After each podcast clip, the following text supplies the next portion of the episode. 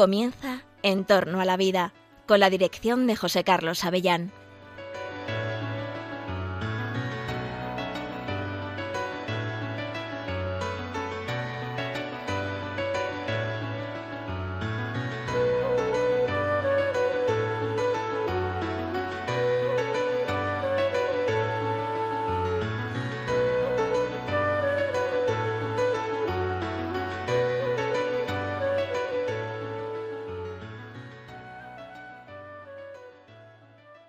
Buenas tardes, queridos oyentes de Radio María. Os saluda José Carlos Avellán. Estás escuchando el programa En torno a la vida. Hoy miércoles, acercándonos al mediodía, quiero que hablemos hoy en nuestro programa sobre bioética, sobre salud, sobre vida humana. Quiero que hablemos de un acontecimiento muy importante que ha ocurrido este fin de semana, este mismo fin de semana, en Roma. Fijaos, en Roma se ha estado recordando este fin de semana y actualizando, rememorando y revitalizando un hecho, un hecho importante de la vida de la Iglesia, mucho más importante de lo que muchos católicos son conscientes. Corría el mes de julio de 1968, cuando el Papa Pablo VI da a conocer el resultado de unos trabajos, una carta encíclica, una encíclica, un escrito para toda la Iglesia y para toda la humanidad, con una propuesta, como dicen ahora en el mundo, verdaderamente contracorriente y probablemente casi disruptiva con los usos y costumbres que se empezaban a estilar en la época. La carta encíclica Humanae Vitae, Humane Vitae. La Humane Vitae, que por lo tanto, acaba de cumplir o va a cumplir en, en pocos meses 55 años de historia. ¿Y por qué un documento como la Carta Encíclica Humana Vitae es tan importante como para que en Roma haya tenido, ha tenido lugar esta reunión tan importante de, de, personalidades muy relevantes, teólogos, filósofos, estudiosos, antropólogos, expertos en sexualidad, expertos en, en psicología, etcétera, etcétera. Pues porque fijaos, la carta encíclica Humana Vitae, las personas que pues tienen por lo menos 50 años así, un poquito más de 50 años, recordarán que se conoció como la encíclica que hablaba sobre el sexo, sobre la paternidad, sobre los nacimientos y sobre todo sobre los métodos anticonceptivos.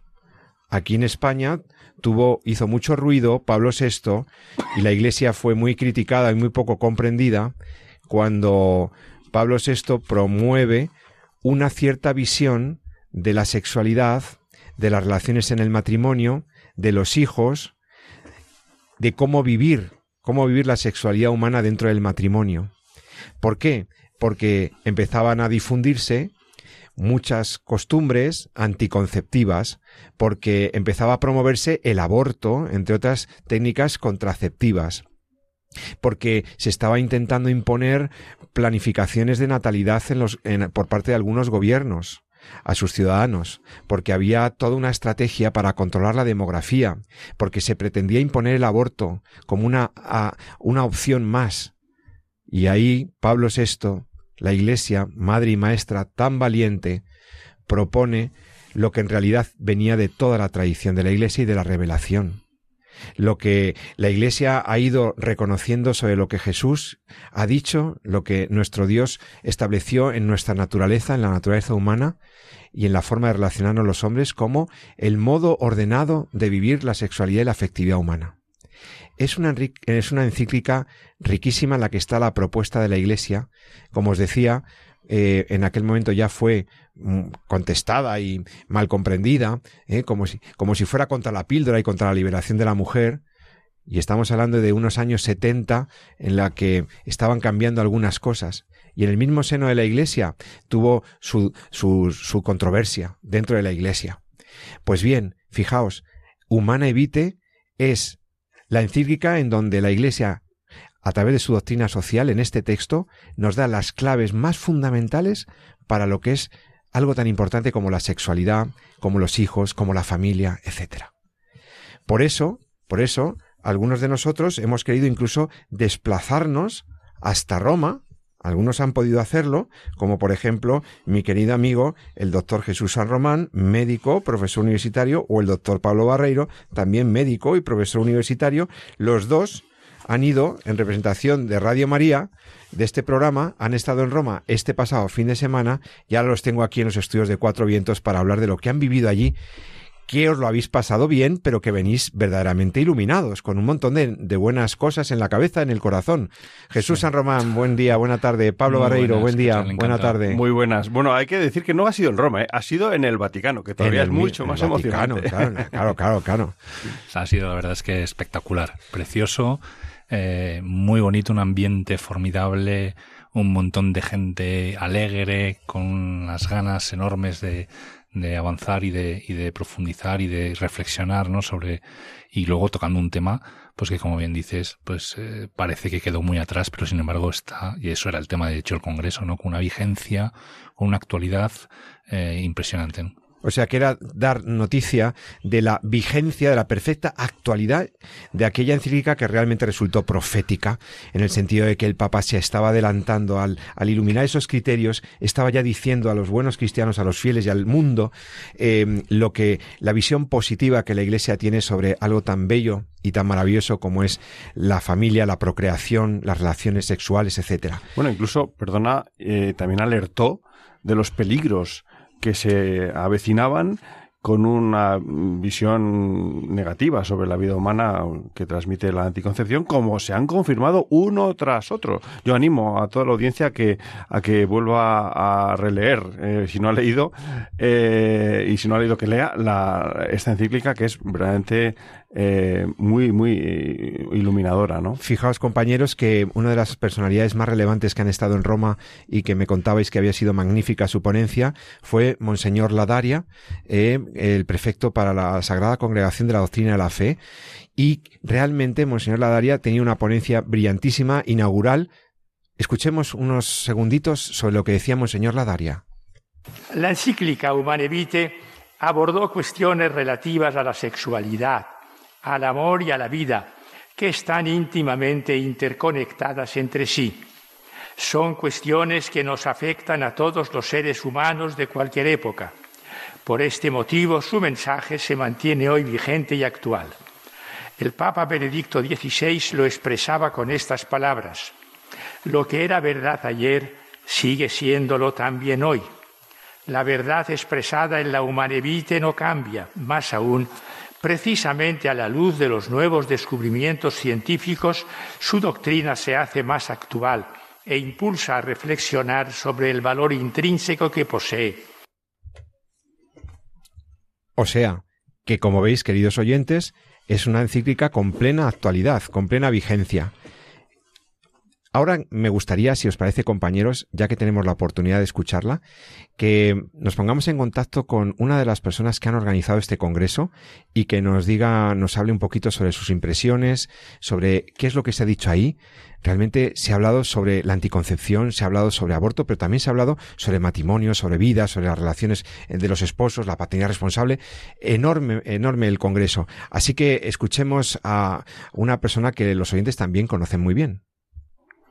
Pues ya tenemos con nosotros eh, en el teléfono a una muy buena eh, profesora, muy querida profesora y locutora de estas ondas, la profesora Elena Postigo, profesora de Humanidades, experta en bioética en la Universidad Francisco de Vitoria y coordinadora académica de la Fundación Jerome Lejeune, que ha sido, bueno, pues eh, la ocasión para que este programa lo centremos en la en todas las ideas maravillosas que se desgranaban en la carta encíclica Humane Vitae. Como os veníamos comentando, eh, ha sido un congreso con participación de personas muy eminentes de renombre internacional de diversas nacionalidades, pero la coordinadora, una de las coordinadoras principales es nuestra querida Elena. Elena, ¿qué tal? Buenas tardes, ¿cómo estás?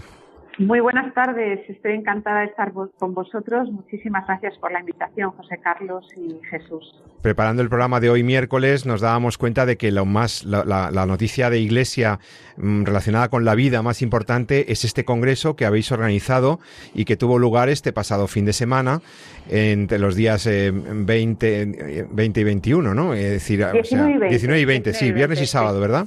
Y, y, cuéntanos por qué, por qué la Humanevite, por qué un congreso para profundizar en la actualidad y vigencia de la Humanevite, qué, qué, qué os lleva y quién lo organizó. Sí. Bueno, lo primero, efectivamente, ¿quién lo promueve? Lo promueve la Cátedra Internacional de Bioética Jérôme Lejeune, que está dirigida, cuyo titular es la doctora Mónica López Barahona. ¿no? Este congreso, bueno, lo organiza la cátedra, pero en realidad ha habido más de 15 instituciones, universidades, fundaciones que han colaborado en su organización de una manera u otra, bien sea con apoyo humano, con apoyo económico para traer a ponentes, con otro tipo de apoyo. Esta iniciativa nace de una inquietud, de una inquietud desde hace varios meses, donde en todos los medios, sobre todo en los medios de Iglesia, eh, a raíz de una serie de declaraciones y un libro que se publicó el año pasado, mm, notábamos que había cierta confusión y se cuestionaba la vigencia del magisterio de la encíclica Humane Vitae, que como bien saben nuestros oyentes es una encíclica que ya tiene 55 años. Ante esta, este, esta inquietud ¿eh? de cuestionar algunos puntos de Humanevite y la necesidad que veíamos de mostrar a un público muy amplio la riqueza de la encíclica, que a menudo viene reducida a la encíclica del no a la píldora, ¿no? cosa que es muy simplista y muy reduccionista, vimos la necesidad de mostrar, en primer lugar, desde el punto de vista teórico, teológico, más intelectual, teórico, eh, el calado el significado tan profundo de esta encíclica, su carácter profético, ¿eh? para hablar también de su actualidad hoy en día y también con perspectiva de futuro para los más jóvenes. Eso por un lado, era necesario aclarar algunos puntos y por otro lado creíamos que era muy importante también mostrar cómo no es una encíclica que permanece en el ámbito teórico ni teológico para unos pocos, sino que es una encíclica que eh, millones de personas han vivido de una manera u otra en sus propias vidas, millones de matrimonios, ¿no? Porque esta encíclica habla de la paternidad responsable, del lugar donde debe ser engendrada la vida humana por un varón y una mujer, habla a los médicos, habla a todos los profesionales de la salud, a los sacerdotes, y queríamos trasladar su profundo significado teológico, antropológico, humano, a través de la reflexión y a través de testimonios y experiencias, toda la riqueza Mm, yo diría, de la sabiduría de la Iglesia, que es madre y maestra, y que nos da este alimento para que vivamos, en el fondo, la dimensión sexual de la persona, la corporalidad sexuada, también con una perspectiva trascendente. De ahí nace ¿eh? el Congreso, que ha reunido, como bien decías, eh, José Carlos, a 350 personas presencialmente allí en Roma, de casi 20 países, a 50, 60 personas online y después más de 30 ponentes de 10 países distintos. Ha sido un encuentro, sé que lo habéis desglosado y lo estáis viendo, por eso no, no quiero abundar. Además, digo ya que lo vamos a subir todo al canal de YouTube de la Fundación Jérôme Begen España y todo estará a disposición de, los oyentes. Oye, Elena, y tú como, como experta en antropología, en bioética, etcétera, y, y, tienes tantos conocimientos de teología moral, ¿podrías decirnos qué es lo que qué es la qué ha sido la digamos el contenido o el mensaje de las ponencias que más te ha llamado la atención, que más más te ha impactado a ti como como bueno pues como eh, laica de la Iglesia que, quieres vivir estos valores y que dices que tienen actualidad, que tienen vigencia? Efectivamente, pues vamos a ver, cuando pensamos el programa en su día con un conjunto del comité organizador que está en nuestra web, está todos, son profesores de universidad, lo estructuramos de manera que empezando por la reflexión más teológica, antropológica, moral, se pasará después a lo más aplicado. ¿no? Y, pensamos en distintos ponentes y dijimos, bueno, vamos a apuntar alto, ¿por qué no invitar al cardenal Ladaria? Eh? El cardenal Ladaria, nada menos, el prefecto para la Congregación de la Doctrina de la Fe, nada menos. Exactamente, porque pensamos que era muy importante que él diera una palabra acerca de la encíclica, ¿no? Eh, porque había habido muchos dimes y diretes en torno a esta, encíclica y creíamos que era muy importante. Y un poco con mucha audacia dijimos, pues vamos a escribirle. Y le escribimos. Y resulta que nos contestó que sí. No solo, pues nos ha dado, nos dio un discurso, una ponencia que, por cierto, está ya a disposición de cualquier oyente en todos los medios digitales. Eh, la pueden encontrar en la misma religión en libertad. Creo que en Radio María también se ha hecho eco de ella el obispo Munilla. Es un texto muy rico del que quiero destacar ya la primera idea. El cardenal Ladaria muestra su carácter profético, es decir, San, San Pablo VI, eh, con esta encíclica, que por cierto también tuvo su intrahistoria, eh, tuvo muchísima oposición, podemos discutir en su momento, tuvo una enorme visión profética para toda la Iglesia en torno a las cuestiones relativas a la procreación humana, a la sexualidad humana y a la vida humana. Adelantó problemas que iban a llegar y que yo diría hoy en día se han acuciado y es por ello mucho más importante hoy en día la encíclica, mucho más actual que en aquellos momentos. El cardenal Ladaria eh, fueron lapidarias sus declaraciones. Habló de su total vigencia eh, a día de hoy, que es incuestionable, y centró su reflexión en torno al concepto de naturaleza humana, sin la cual, nos dijo, no es posible comprender Humanevite. ¿Por qué, ¿Por qué es tan importante, Elena? ¿Por qué es tan importante el concepto pues de naturaleza humana? ¿A qué te refieres? Porque no todos los oyentes han estudiado filosofía. Eh, naturaleza humana, ¿por qué sería tan importante para vivir la sexualidad o para vivir el pues, matrimonio o la paternidad responsable?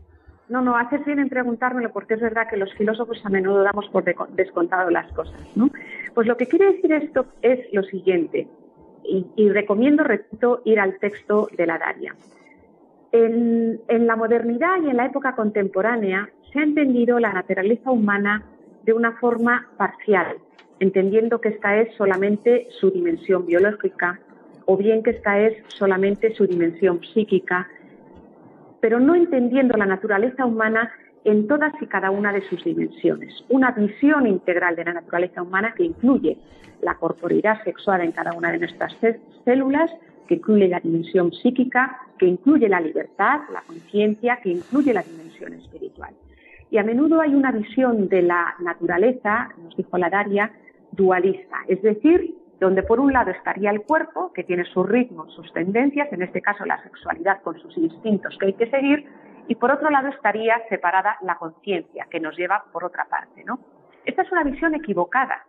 La dimensión corporal y la dimensión subjetiva, psíquica de la conciencia y la libertad de la persona están íntimamente unidas. Y es la razón humana, la conciencia humana, quien viendo su cuerpo, quien viendo estas tendencias, descubre cuál es la ley natural que Dios ha querido para el ser humano y en particular para la forma querida por Dios para engendrar una nueva vida humana, donde a la unión sexual conyugal entre los dos, el varón y la mujer, tiene una doble dimensión, un doble significado, que es un significado, por un lado, unitivo corporal y, por otro lado, si no hay obstáculos, una dimensión procreativa. Esos dos significados de la naturaleza del acto conyugal, unitivo y procreativo, son la base sobre la cual se fundamenta algunos de los criterios morales de Humanevite. Pero no todo, ¿eh? porque como digo, la encíclica es muy rica, pero esto es un punto muy importante. Sí, pues, Y en cambio, en cambio, a veces se entiende solamente, pues eso, Humanevite, eh, hay que respetar eh, los ritmos biológicos del cuerpo o hay que respetar la conciencia individual que haga lo que consideren los esposos. No, no, señores, es que estas dos dimensiones tienen que ir a la par, tienen que ir de la mano. Elena, hay un audio que me he traído de, Roma precisamente, que nos hemos traído precisamente del, del cardenal Ladaria. Son 50 segundos, te lo voy a poner a ver y me cuentas qué, qué opinas, ¿vale? Perfecto. Pablo VI advierte que previos a la libertad existen unos significados comprensibles al hombre por la razón, que el hombre no ha elegido y que orientan y regulan su comportamiento. Si el hombre es capaz de reconocer e interpretar los significados unitivo y procreativo del acto conyugal, realizará rectamente su propia existencia y la llevará a plenitud. Para la encíclica, la naturaleza no está en tensión con la libertad, sino que da a la libertad los significados que posibilitan la verdad del acto del amor conyugal y le permiten su plena realización. Esta es la verdadera audacia de Humanevite y que da a la encíclica su total actualidad. Bueno, pues esta es una en la parte muy bonita que hablaba de la libertad y lo que venías comentando hasta ahora, ¿no? Claro, él lo ha dicho de una manera bellísima, porque hay que ver el discurso, es que es muy bueno, muy bueno, de verdad que recomiendo leerlo, lo ha dicho, lo ha expresado mucho mejor de lo que yo he podido hacer. Efectivamente, es la conciencia individual de los esposos que reconocen la propia naturaleza querida por Dios, es muy importante esto, lo que Dios ha querido para engendrar vida humana, esos dos significados, unitivo y procreativo.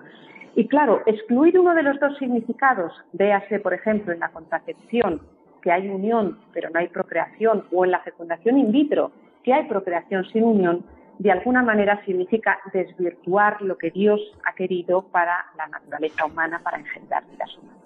Esto es uno de los tantísimos conceptos, yo diría, es un concepto un eje central de toda la reflexión de lo que ahí se dijo en el Congreso. Y de toda una tradición, ¿eh? toda una tradición de la doctrina social de la Iglesia y del magisterio de la Iglesia en, materia de biótica. Pero ¿quiere, ¿Quiere decirte algo Pablo Barreiro? Sí, Elena, lo primero agradeceros eh, la organización de este congreso que ha sido, ha sido viento fresco, ¿verdad?, para, para las conciencias. Y en este momento, ¿no?, en el que el hombre se está convirtiendo verdaderamente en enemigo de la naturaleza, en enemigo mm, casi de sus propios padres, incluso al final enemigo de sí mismo, ¿no? Eh, y, la vida humana, ¿no? La grandeza de la vida humana de, la que tanto se ha hablado cuando eh, se nos propone la muerte, mm, en concreto a los médicos, ¿verdad?, como solución, ¿verdad?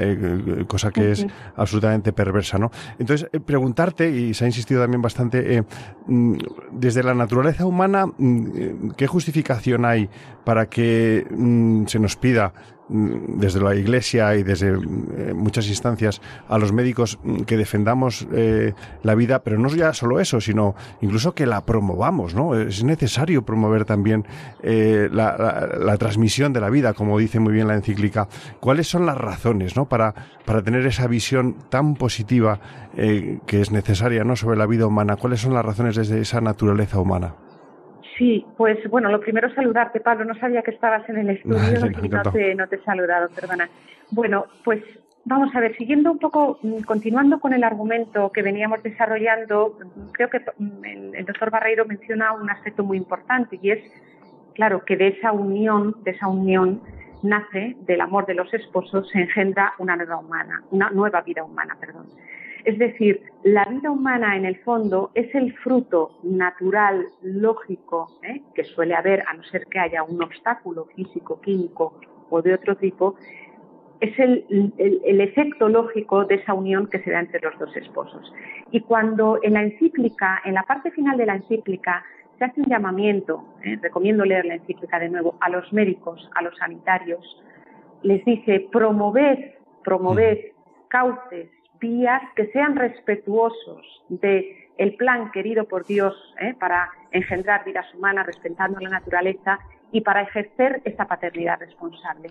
Yo creo que esta, son unas frases muy sencillas, pero que entrañan un profundo significado que muchos, me consta, que muchos médicos y profesionales de la salud han tomado como testigo del propio desarrollo y de su investigación para buscar cauces que sean respetuosos de la naturaleza y de lo que nace de la unión de los dos esposos, que es esa vida humana.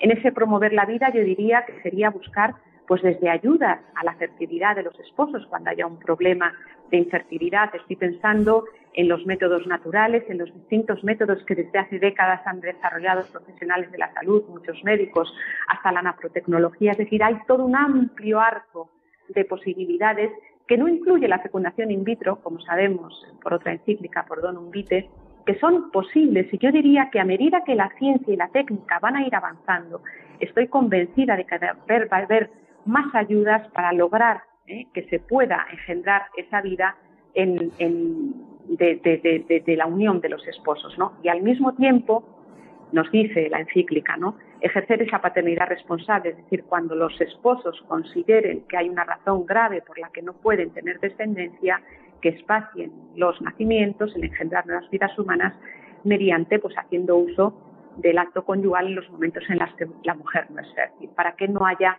contracepción y ojo, también me imagino que hablaréis a lo largo del programa de esto, de esto que ya habréis hablado, ¿no? Que no se utilicen métodos contraceptivos que puedan tener un efecto abortivo. Esto es muy importante. Claro, es que, es que Fíjate, Elena, que yo, yo reflexionaba ¿no? durante eh, la conferencia que, muchas veces eh, estamos mm, cruzando líneas rojas en medicina.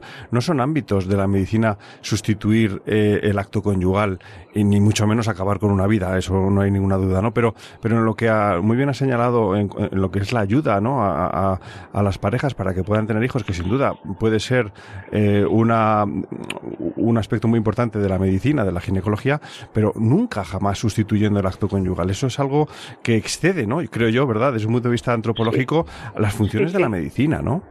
Así es. Eh, yo creo que excede por un lado lo que es las funciones de la medicina, pero ya sabemos que desde la modernidad vamos a una invasión de la ciencia y la técnica en nuestras vidas, ¿no? Están alterando incluso las mismas bases biológicas. Pero es que además el mismo magisterio en otra encíclica, en Donum Vitae, lo dice muy claramente. Dice, y esto lo hemos analizado en algún otro programa de Radio María, si no recuerdo mal, ¿no? Eh, no, se, no son lícitos aquellos métodos científicos y técnicos que sean una sustitución del acto conyugal. Y sí que lo son aquellos que sean una ayuda a la plena realización de los dos significados unitivo y procreativo del acto conyugal.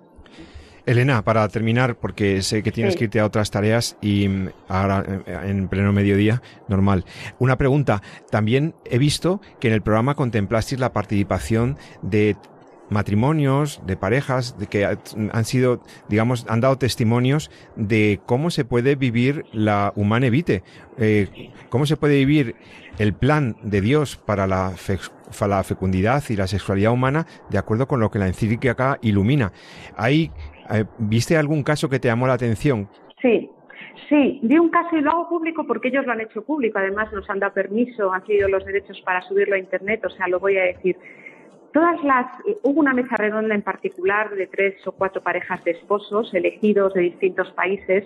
Uno de ellos, un alumno del máster en bioética de la Universidad Francisco de Vitoria, que en realidad no tenían que ir ellos, ¿eh? fue providencial que no pudo ir la otra pareja que tenía que ir y yo un día hablando con ellos me contaron su caso y verdaderamente me dejó, eh, me impresionó muchísimo porque la experiencia que mostraron es que eh, Humanevite, para muchos esposos que antes habían utilizado métodos contraceptivos, eh, que puede ser la ligadura de trompas, como, este, como es este caso, Humanevite, su lectura y el acompañamiento con personas que se la mostraron, se la enseñaron, les ayudó a cambiar completamente de perspectiva en el uso de la facultad de generar hijos. ¿no? Y nos decían, nos contaban cómo eh, esta encíclica para ellos había sido un descubrimiento que les había abierto unos horizontes de sentido a través de la sexualidad y de acercamiento también a Dios, es decir, de plenitud de vida a través de ello, que era impresionante. ¿Por qué quisimos meter estos testimonios? Justamente para mostrar que Humana Evite no es solamente la encíclica del no a la píldora, sino que lo que ayuda es a vivir la sexualidad conyugal en plenitud, ¿eh? a través de la belleza y la comprensión ¿eh? del significado corpóreo espiritual de la dimensión humana. Consideramos que esto era muy importante porque hoy en día los discursos intelectuales no llegan tanto, son importantes ¿eh? porque alimentan las bases del pensamiento, pero creo que es muy importante también mostrar por la vía pulcritudinis, ¿no? la vía de la belleza, la vía quizás también más de, la experiencia personal, cómo Humanity ha sido el camino para llegar a Dios de muchas personas, a muchas personas. Pues muchas gracias, Elena. Verdaderamente que, que, también hayamos terminado en positivo esta entrevista contigo sobre lo que ha sido este congreso, este magnífico congreso internacional sobre la Carta Encíclica Humana Vitae de Pablo VI, celebrada en Roma este pasado fin de semana. Eh, Elena, muchas gracias. Gracias a la Fundación eh, Internacional eh, Jérôme Lejeune y gracias a ti como coordinadora y mullidora de tantos eventos buenos al servicio de la Iglesia y de la difusión de la verdad. Profesora, nos dices que se podrán acceder a los contenidos, vídeos y documentos en la página web propia de la Fundación Jerome Lejeune. ¿Es posible? Sí, a ver, eh, sí. Bueno, lo primero, daros las gracias a vosotros eh, por haber venido a Roma y por haceros eco ampliamente en Radio María. Eh. Y en segundo lugar, decir a todos los oyentes que efectivamente van a estar las ponencias tal cual, es decir, vídeo, en el canal de YouTube de la Fundación Jerome Lejeune, ¿eh? en Internet, Fundación Jerome Lejeune, YouTube, las vamos a ir subiendo poquito a poco, ¿eh? porque hay que, nos han dado todo el, vídeo unido y tenemos que ir cortándolas, ¿no? Y en segundo lugar, van a estar todos los textos de los ponentes que nos han entregado los textos en la página web del Congreso, no de la Fundación, sino del Congreso, que es www.congres, congres, en francés, congres, sin la O, congresshumanaevitae.org. Ahí van vamos a subir todos los textos de las ponencias para que la gente los repose los deguste, los rece, ¿no? Porque realmente el Congreso fue tan rico que, que hay material para rato. Pues muchas gracias, Elena Postigo, profesora de la Universidad Francisco de Vitoria de Humanidades, Antropología y Bioética y directora académica de la Fundación Jerón Leyen aquí en España. Querida amiga, un fuerte abrazo y muchas gracias. Un fuerte abrazo a los tres. Gracias, a vosotros. Hasta otro día, gracias. Adiós. Y ahora, después de esa interesante entrevista con la profesora Postigo, vamos a escuchar unos minutitos de música. Hemos seleccionado una canción del grupo Maverick, Maverick City, que se llama Firm Foundation. O sea, sobre fundamentos firmes, sobre cimientos seguros, como la doctrina social de la Iglesia que nos ilumina y nos da las bases para conocer mejor a Jesús y vivir como cristianos adecuadamente. Escuchemos esta canción de Maverick City y enseguida estamos de vuelta con vosotros en, Radio María, donde tenemos muchas cosas que hablar. ¿Cómo? Que entonces, ¿qué dice de anticoncepción? ¿Qué se dice del aborto? ¿Hay alguna novedad? Eh, cosas, detalles de este congreso que van a comentar, voy a comentar con vuestros compañeros enseguida, en un par de minutos, con todos vosotros, en Radio María. Pero antes escuchemos un aviso, un aviso importante sobre la campaña de donativos que estamos haciendo en Radio María en este mes de mayo puedes ayudar a Radio María. Escucha esto. Aunque a veces nos parece que el hombre contemporáneo vive a gusto sin Dios, nuestra sociedad da muchos signos de un profundo vacío existencial que manifiesta que consciente o inconscientemente todo hombre sigue teniendo sed de amor, verdad, vida y belleza infinitas y eternas.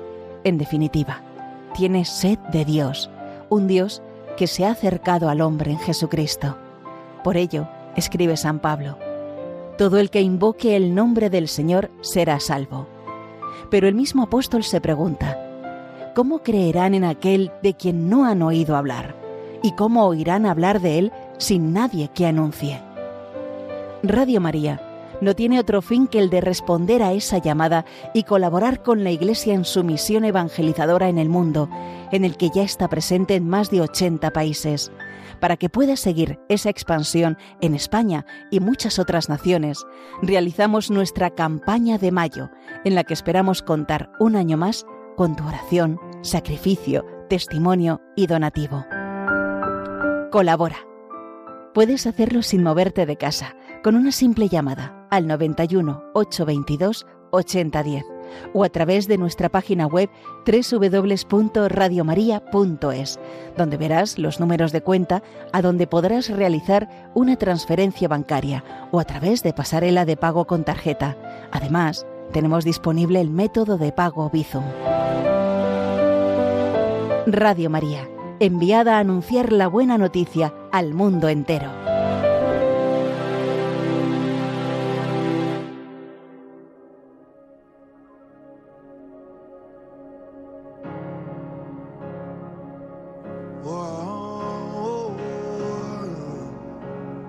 I'm standing on something sure. Solid foundation. Christ is my firm foundation.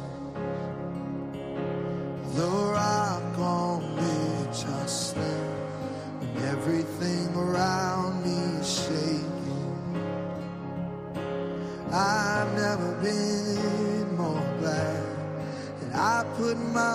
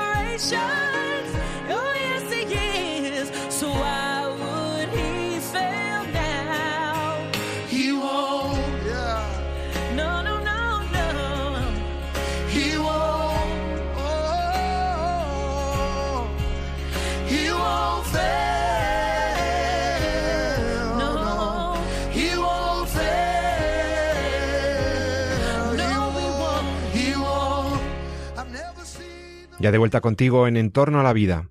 En torno a la vida. Estás escuchando Radio María. Sabes que te habla José Carlos Avellán. Aquí estoy con los profesores eh, Jesús San Román y Pablo Barreiro, comentando la novedad, la novedad de algo vigente como es los contenidos de la encíclica Humane Vitae, este escrito de la Iglesia Católica con 55 años de antigüedad que ha sido recuperado, renovado y, reforzado en un congreso que estábamos comentando eh, que ha tenido lugar en la Ciudad del Vaticano este fin de semana pasado. Fijaos que mm, si se ha hablado de, de cómo debemos pensar, cómo debemos eh, pensar en la sexualidad y en las relaciones humanas como algo que no determinamos nosotros las leyes, no determinamos nosotros con nuestra autonomía. Es un, es un gran pecado de soberbia, probablemente, el pensar que no hay ninguna ley al margen de nuestra voluntad.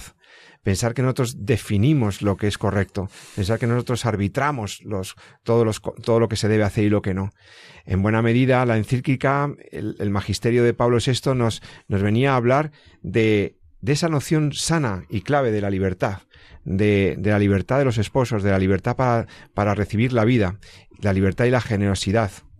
Sí, además, eh, yo creo que Elena lo ha comentado mm, magistralmente, ¿no? Y sobre todo siguiendo el hilo de esa primera ponencia que yo insisto también en lo que comentabas Pepe al principio y, y comentaba la Elena también, yo creo que es una ponencia que se tiene que leer todo el mundo, ¿no? Porque, eh, porque es que no hay una coma que se pueda dejar de lado. ¿no? La de Monseñor Ladaria, La de Monseñor ¿verdad? Ladaria se llama así, Humane Vitae, encíclica audaz y profética, su vigencia hoy.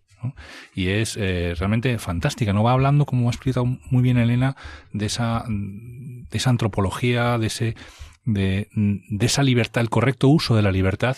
Incluso habla también precisamente de lo profético que ha sido abandonar ese camino. ¿no?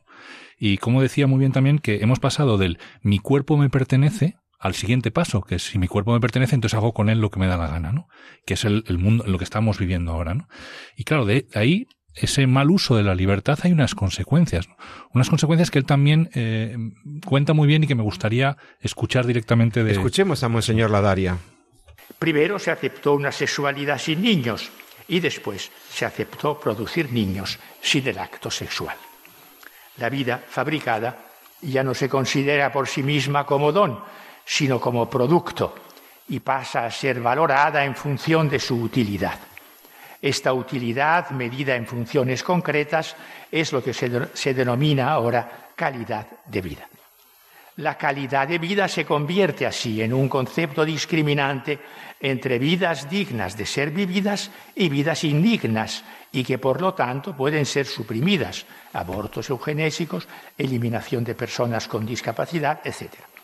Todo ello edulcorado a veces con una cierta compasión hacia las personas que se encuentran en estas situaciones. Fíjate cuántas veces hemos comentado eso en estos programas, ¿no? de que toda la vida importa, que estamos momento en una cultura del descarte, ¿no? que decían eh, también nuestros papas, y que eh, parece que la vida solo tiene valor si es útil, eh, donde el ser humano está tan cosificado, ¿no? Desde la perspectiva de las técnicas de reproducción asistida, como incluso lo que Monseñor eh, Ladaria comentaba en, en el Congreso, ¿no? Incluso al final de nuestra vida, ¿no? Cuando la vida parece que ya no tiene calidad de vida, ya no es útil, ¿no? Todo esto es la, consecuencia precisamente de haber eh, puesto nuestro foco.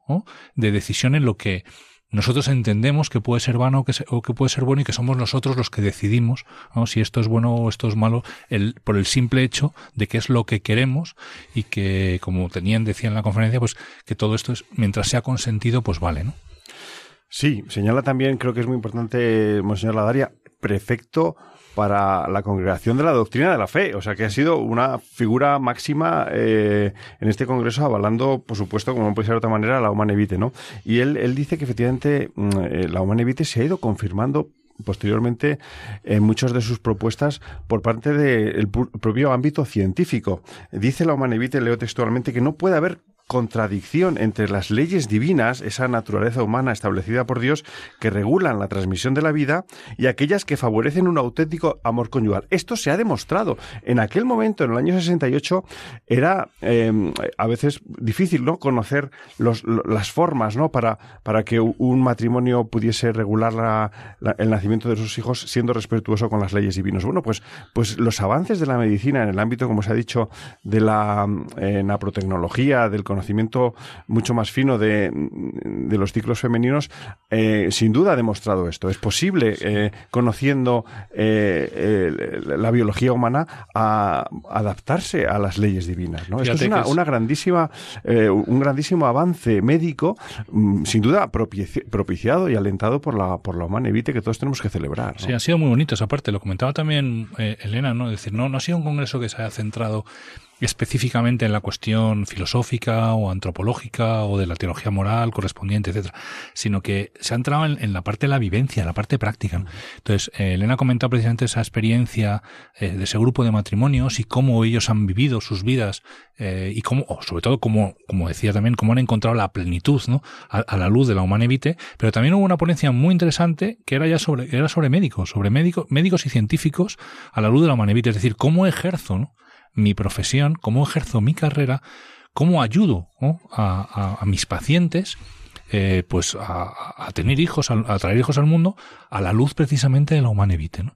Se comentaba, comentaba muy bien, lo comentaba Pablo, que como en la Donum Vitae, precisamente lo que el médico puede hacer no tiene que estar, no debe estar dirigido a sustituir el acto sexual, sino a ayudarlo. Y ahora mismo hay eh, un montón de herramientas, muchas las hemos comentado en este programa, de hecho han, han estado aquí en algunos, eh, eh, algunos otros días, pues hablando precisamente de, de- de la búsqueda de embarazo a través del estudio de los indicadores biológicos de la fertilidad o con la naprotecnología.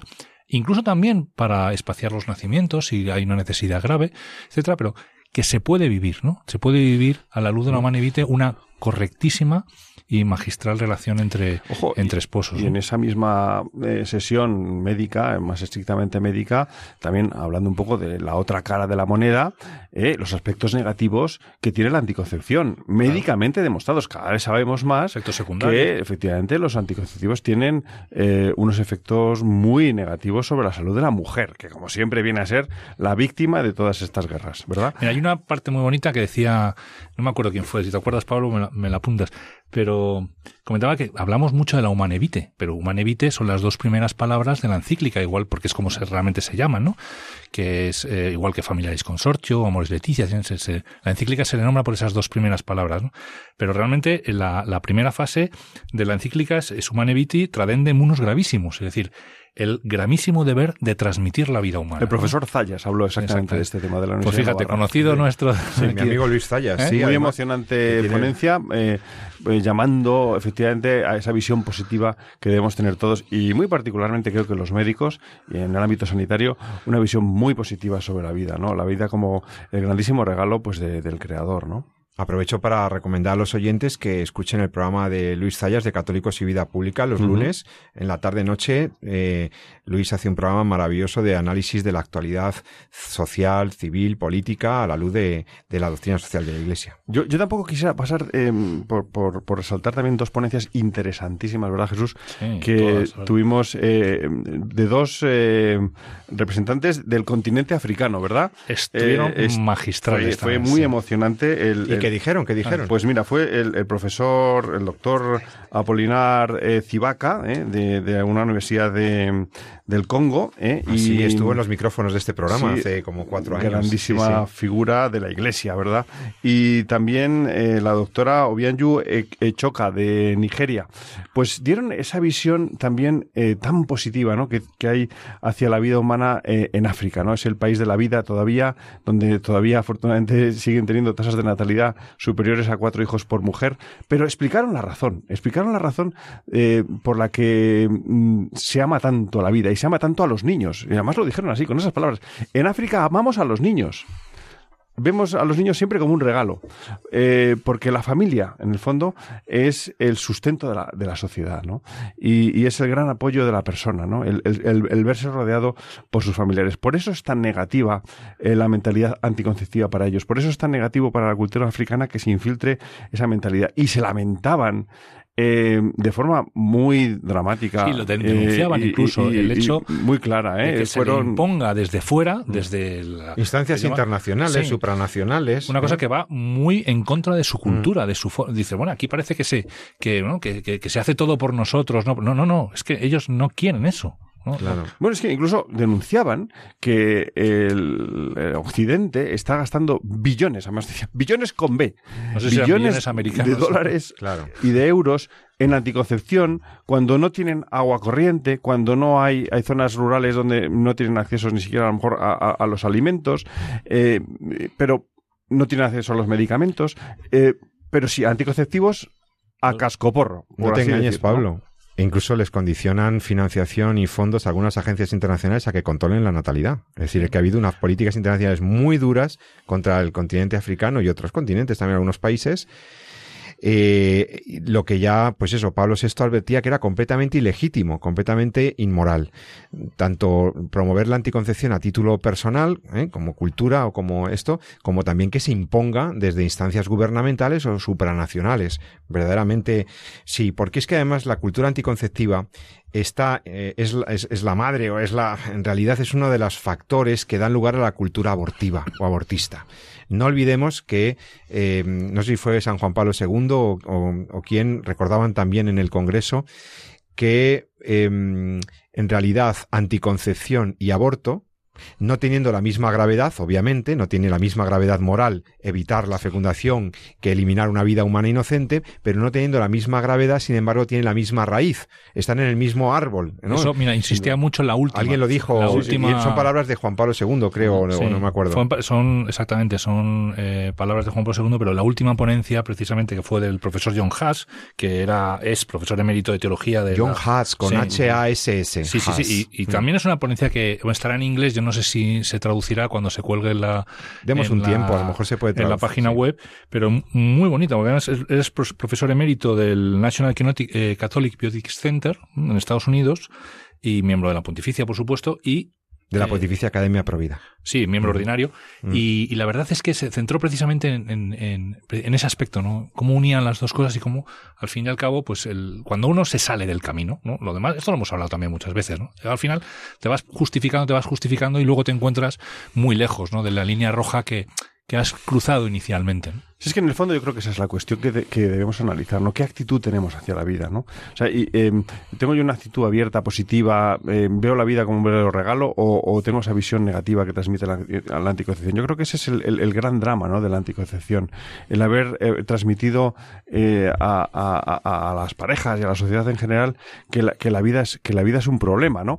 Y pues uno empieza evitándolo y, y acaba pues acabando con ella. Sí, de hecho yo creo que había unas palabras muy interesantes, eh, creo que tenemos también el audio, en el que se nos invitaba a, bueno, no dejarnos llevar por esa, por esa cultura y al contrario, recuperar una cultura de la vida, como promovía Juan Pablo II en Evangelium Vitae. Toda la doctrina social de la Iglesia es en positivo, no es en negativo, sino que es en positivo para una vivencia y cómo contrarrestar esta, eh, con la fuerza de Humane y de toda la tradición cristiana, estas otras ideologías, ¿no? Sobre la vida y sobre la sexualidad. Escuchemos un, un último audio que nos ha seleccionado Jesús San Román y Pablo Barreiro. Hoy también se cumple lo que ya anunciaba de sí misma la encíclica. Se puede prever que estas enseñanzas no serán quizá fácilmente aceptadas por todos. Son demasiadas las voces ampliadas por los modernos medios de propaganda que están en contraste con la voz de la Iglesia. A decir verdad, esta no se extraña de ser, a semejanza de su divino fundador, signo de contradicción, pero no deja por esto de proclamar con humilde firmeza toda la ley moral, tanto natural como evangélica. También nosotros, en medio de nuestro mundo, estamos llamados a ser signo de contradicción, proclamando con humildad y firmeza la verdad del ser humano, del amor, de la sexualidad y de la vida. Estás escuchando en Radio María las palabras de Monseñor Ladaria, que ha dicho en, el Vaticano en este reciente congreso que estamos comentando sobre la carta encíclica Humane Vitae. Si te quedaste con alguna duda, con alguna pregunta o quieres hacernos alguna sugerencia sobre lo que dice esta encíclica o sobre lo que se ha dicho en Roma, puedes escribirnos a nuestro correo electrónico, el correo del programa, en torno a la vida, arroba, radiomaria.es. En torno a la vida, todo junto, en torno a la vida, arroba, radiomaria.es. En los últimos minutos del programa quisiera que mis compañeros, a la luz de estas últimas palabras de Monseñor Ladaria, eh, realmente comenten lo que se llevan, lo que, lo que os habéis traído de Roma para, para vuestra propia vida, para, para, para vuestras enseñanzas de bioética. ¿Qué es lo que os lleváis de este fin de semana magnífico en el que se ha hablado de la Carta Humane Vitae como un verdadero signo de contradicción? La carta en sí misma, pero también el testimonio de los cristianos puede ser signo de contradicción, porque sí. realmente no se lleva esa forma de entender la sexualidad, se ha banalizado, se ha, el mundo hedonista ha banalizado las relaciones interpersonales, Se facilita el divorcio, se facilita el aborto, se facilita la anticoncepción y sin embargo la carta encíclica tiene un mensaje contradictorio, completamente distinto, ¿no? Distinto sobre el ser humano, sobre la belleza del acto conyugal, sobre la belleza de la maternidad, sobre cómo debemos revalorizar todo eso. Pero bueno, compañeros, vosotros que habéis estado en Roma, eh, en 30 segundos cada uno, ¿qué te has llevado de allí? Pues la verdad es que Jesús yo, San me, Román, yo, me llevo lo, yo me llevo lo positivo. Quiero decir, lo que comentaba antes Pablo es verdad que, que mantener estas eh, eh, convicciones ¿no? o principios, como bien dice la canción que hemos que hemos puesto, pues en la sociedad de hoy, pues puede ser un signo de contradicción y se puede incluso llevar a veces hasta marginación y, y que te critiquen y que te pongan de lado, ¿no? Pero pero bueno, estamos eh, caminando a la luz de la verdad y en una y llamados a una victoria. Quiero decir, es que es, estamos somos certeros de que la victoria está está de nuestro lado y que y que caminamos eh, pues hacia la luz misma, ¿no? Y en ese sentido yo creo que hay que estar con una paz, ¿no? Y una tranquilidad y yo quiero cerrar por lo menos con eh, pues un momento que tuve durante el congreso en el que estaba pues realmente emocionado, ¿no? También de lo que se estaba oyendo y ver cómo la gente pues vivía en la plenitud, ¿no? Entre hombre y mujer, entre marido y esposa, ¿no? La plenitud de, de la llamada la transmisión de la vida. Y, y no sé por qué, empecé a leer la, la otra encíclica, que es la Familiaris Consortio, donde habla precisamente del papel de la familia, de, y encontré una conexión magistral preciosa ¿no? entre lo que es la humana y yo creo que alguien incluso lo llegó a comentar ¿no? que la, la humana se encarna ¿no? en la en la familia es consortio ¿no? en la vida en la familia en el amor etcétera ¿no? entonces y es cuando encuentras que, que, que la que la humana es como hace siempre nuestra madre la madre iglesia es darte la luz de cómo vivir la plenitud de tu realidad como persona uh -huh. es decir iluminarte el camino para que tú llegues a la realización profunda, personal, plena de tu humanidad. De lo que sí. Dios ha querido para ti, ¿no? uh -huh. de para lo que Dios te ha creado, que es para ser feliz y para darle gloria eternamente. Uh -huh. Pablo, ¿tú sí. qué te llevas de, de, sí. este, de, este, fin de semana tan bonito? Pues muy en la línea de lo que comenta Jesús.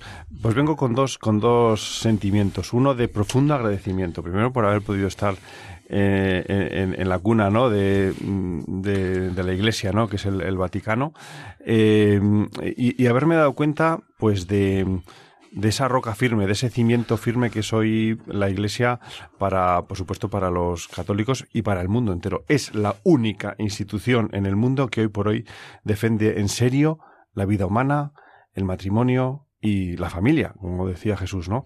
Eh, que es la cuna, la cuna de la vida, ¿no?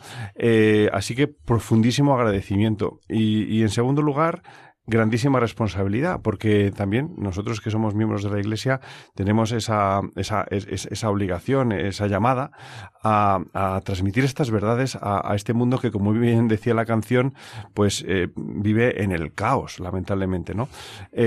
A ver, sin indignación, como muy bien también dice eh, Monseñor Ladaria, eh, somos signos de contradicción. No hay que extrañarse. No pasa nada porque el mundo eh, esté en contra. No pasa absolutamente nada. No hay por qué eh, ni indignarse ni esconderse. Hay que salir ahí, hay que salir al mundo y con mucha humildad y mucha energía, eso sí, eh, pues dar a conocer la verdad, eh, no por querer tener la razón, sino porque tenemos la obligación de hacer eh, ver esa verdad y ayudar a que la descubran pues el resto del mundo, ¿no? Es lo más quizá importante que podemos hacer por ellos. Pablo VI, en la línea que decías, Pablo, en la encíclica, en el número 13, habla de eso, del amor conyugal, de la verdad de ese, de ese amor. Fijaos como dice, voy a leer textualmente, eh, cómo reivindicó Pablo VI, en términos magníficos, ese, ese dominio soberano de, de Dios, eh, el Creador, sobre la sexualidad humana, creada y redimida por Él, claro. Usufructuar el don del amor conyugal, dice él, respetando las leyes del proceso generador, significa reconocerse no árbitros de las fuentes de la vida humana, sino más bien administradores del plan establecido por el Creador. En efecto, al igual que el hombre no tiene un dominio ilimitado sobre su cuerpo en general, del mismo modo tampoco lo tiene con más razón sobre las facultades generadoras como tales, en virtud de su ordenación intrínseca a originar la vida, de la que Dios es principio. La vida humana es sagrada, tal como recordaba Juan 23. Desde su mismo comienzo revela la mano creadora de Dios. Por lo tanto, hay una reivindicación, amigos, compañeros del programa, queridos oyentes, hay una reivindicación de la dignidad profunda del ser humano, una dignidad redimida, una humanidad redimida, hay una reivindicación de la dignidad del acto procreativo, de la singularidad de la persona, de la singularidad del modo de venir al mundo. Hay una enorme propuesta positiva en la doctrina de la Iglesia sobre todo esto. Como bien decía la profesora Postigo, la encíclica no es un no a la píldora, es mucho más, es una afirmación de un modo de vivir, un modo de sentir y de venir a la vida y de facilitar lo que es un bien para todos, un gran don, la vida humana. Así que con ello, pues podemos dar por cerrado este programa. Les invitamos a todos a que no dejen de leer o releer Humane Vitae o algunos de los comentarios que eminentes autores han hecho. Tienen ahora la oportunidad de acceder, queridos oyentes, también a esos vídeos y esos documentos de este congreso sobre la, sobre la encíclica sobre todo especialmente también a la gente joven que enfrenta ahora la construcción de sus matrimonios, de su vida, de su fecundidad, de su planificación de la familia, de la paternidad responsable, pues pueden encontrar muchas luces en estos comentarios de una encíclica que, como bien decíamos, señor Ladaria, es audaz, profética y yo añado necesaria para vivir plenamente estos aspectos tan importantes de la vida humana. Don Jesús San Román, profesor universitario, buenas tardes, hasta dentro de 14 días. Profesor Barreiro, médico también, profesor universitario. Nos vemos pronto por aquí, nos escuchamos con los oyentes en Entorno a la Vida. Y a todos vosotros, queridos amigos, os emplazo a que sigáis escuchando la programación de Radio María. Vienen programas muy buenos, maravillosos. Viene la oración, vienen luego otros programas de la parrilla. Así que seguid conectados a Radio María, escribidnos al podcast, eh, podéis escuchar el podcast cuando queréis y podéis escribirnos a nuestro correo electrónico. Y yo, José Carlos Me despido de todos vosotros esperando que os haya interesado y que, como siempre, eh, va mi recomendación. Sigáis amando la vida y defendiéndola. Hasta muy pronto. Gracias.